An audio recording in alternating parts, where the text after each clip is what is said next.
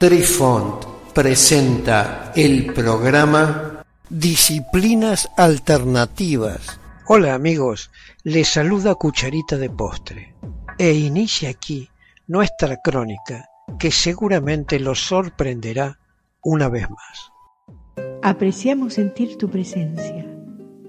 Comunícate con nosotros. Hazlo, Hazlo. vía Twitter en arroba trifón guion bajo media. Hola, soy Besitos de Sol. En el programa de hoy escucharemos equivalencias entre el I Ching y el tarot. Diferentes escuelas de tarot, parte B. Existe mucho debate entre los lectores del tarot que intentan definir las diferencias entre una lectura psíquica, intuitiva o terapéutica. Parte de la razón es que, a decir verdad, hay bastante superposición. Otra forma de expresarlo es que todas estas definiciones se encuentran en una escala con lectores psíquicos en un extremo, lectores intuitivos en algún lugar en el medio y lectores terapéuticos en el otro lejano extremo. Los lectores de tarot no tienen que estar recluidos únicamente dentro de un tipo de escuela. Algunos lectores eligen entre lo psíquico y lo intuitivo. Otros caen en algún lugar entre lo intuitivo y lo terapéutico, y no existe ningún precepto que diga que no se puede ser psíquico y terapéutico o incorporar las tres escuelas. Dicho esto, algunas personas tienen preferencias distintas sobre el tipo de escuela al que están asociados, y algunos videntes tienen un desprecio absoluto por otro tipo de escuela de lectura. Existen muchos lugares donde la lectura psíquica es ilegal. Esto incluye prácticamente todo el Reino Unido y varios condados y estados. El tarot psíquico. La escuela psíquica de lectura se basa en una sensibilidad mucho más esotérica que otro tipo de escuela. Los lectores psíquicos a menudo sienten que tienen habilidades extrasensoriales a las que pueden recurrir. En algunos casos, los lectores psíquicos pueden creer que sus habilidades incluyen la mediumnidad.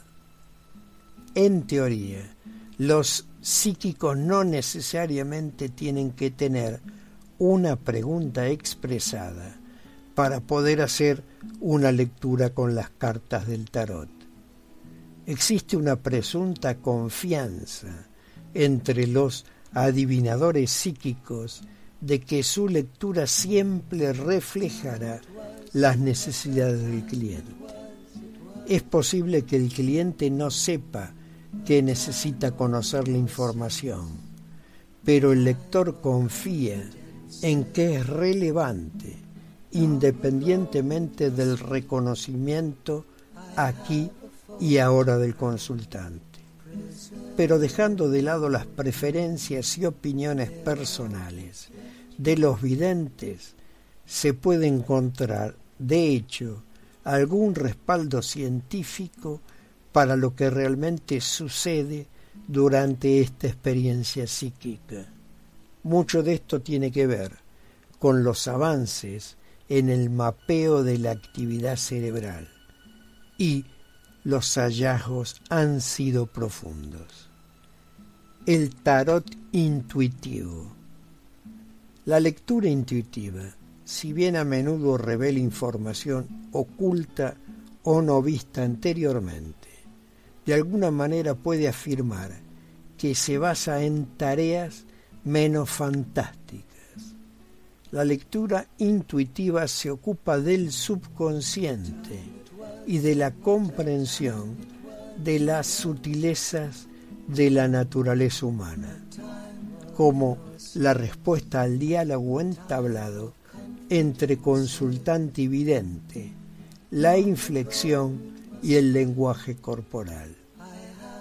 La intuición definitivamente se puede ejercitar y hacer crecer. Es algo que todos hemos estado haciendo durante nuestra vida, dando forma a cómo dialogamos con otras personas, ayudando a responder adecuadamente a situaciones, captando los temperamentos y estados de ánimo de otras personas y nos advierte cuando las cosas están mal. Hay más de un millón de variaciones diferentes de la musculatura en el rostro humano y hemos evolucionado y adaptado para usarlas todas con el fin de expresarnos y expresar nuestras emociones de la manera más sutil. Los lectores intuitivos han desarrollado sus capacidades de lectura humana hasta el punto que, a menudo, pueden decirnos cosas sobre nuestro estado emocional antes de que nosotros mismos nos demos cuenta de ella. Este talento funciona idealmente para los lectores de tarot que intentan ayudar a los clientes a superar los bloqueos de comprensión o a clientes que están lidiando con emociones reprimidas.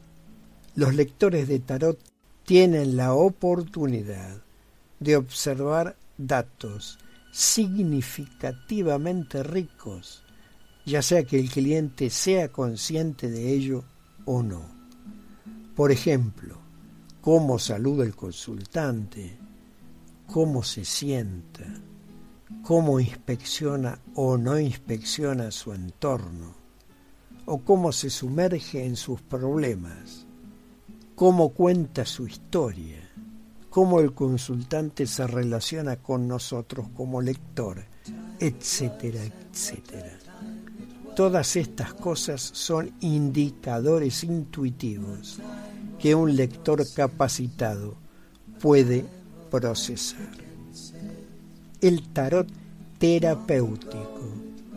La escuela terapéutica de la lectura del tarot no ignora la necesidad de este microcosmo del diálogo interpersonal aquí y ahora en la sesión pero a diferencia de una lectura estrictamente intuitiva, esencialmente exige que la comunicación verbal tenga prioridad para la responsabilidad en la sesión. Las lecturas terapéuticas pueden incluir una participación más activa del consultante.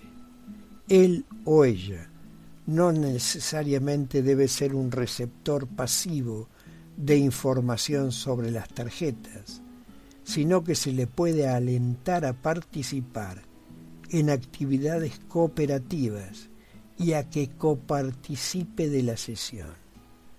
Actividad esta que puede estar destinada a enseñar, revelar o expresar ideas útiles para investigar el problema en mano como es objetivo de varias escuelas de psicoterapia.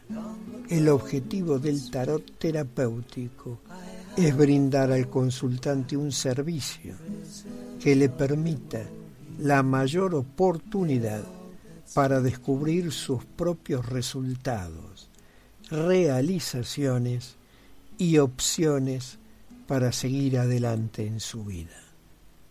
Técnica de lectura. Por último, debemos señalar que la técnica de lectura no tiene mucho que ver con la escuela de lectura a la que un lector de tarot modela su práctica. Puede ser un lector psíquico y leer las cartas por definición de memoria o por inspiración fenomenológica y la escuela de estilo general puede seguir siendo cierta.